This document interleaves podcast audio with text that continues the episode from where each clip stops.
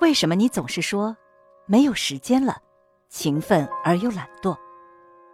最节省时间的方式是学习，为什么你砍柴而不肯磨刀？都是平凡人，为什么若干年后彼此已成天壤之别？时间这条船，为什么只送心智成熟的人去往梦想的彼岸？绝大多数的成功根本与智商没有任何关系。所有的失败都与且止于时间限制有关。这是一本应该让所有人都听到的书，《运用心智获得解放》，作者李笑来。让我们来听听，把时间当作朋友。漫过天空尽头的角落。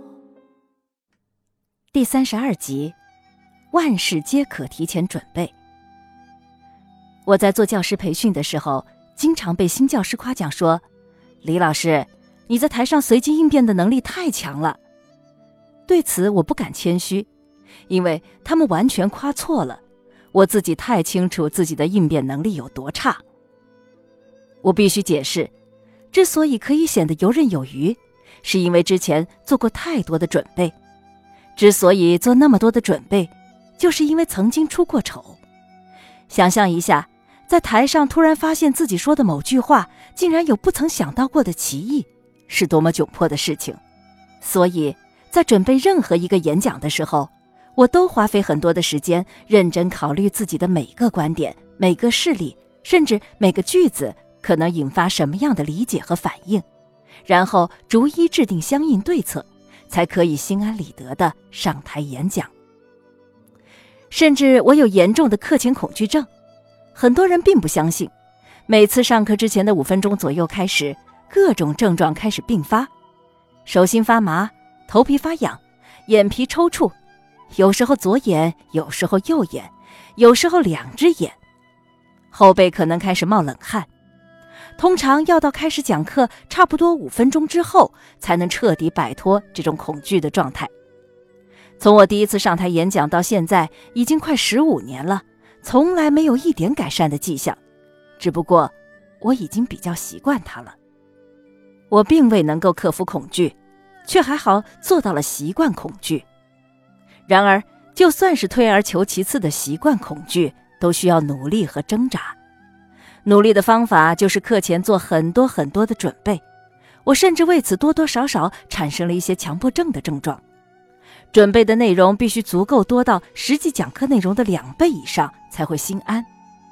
不过，这样的恐惧倒也成了动力，因为我的很多课或者演讲都最终有了两个或者两个以上，乃至于很多的版本。这样的准备使得我一旦进入状态，就肯定无所畏惧。知道了结果，就可以做到在开始之前任凭恐惧陪伴。再次是我父亲的那句话帮了我，他说：“相信我，你并不孤独。”我之所以认为自己可以想出办法解决对演讲的恐惧，就是因为我知道很多人都害怕当众演讲。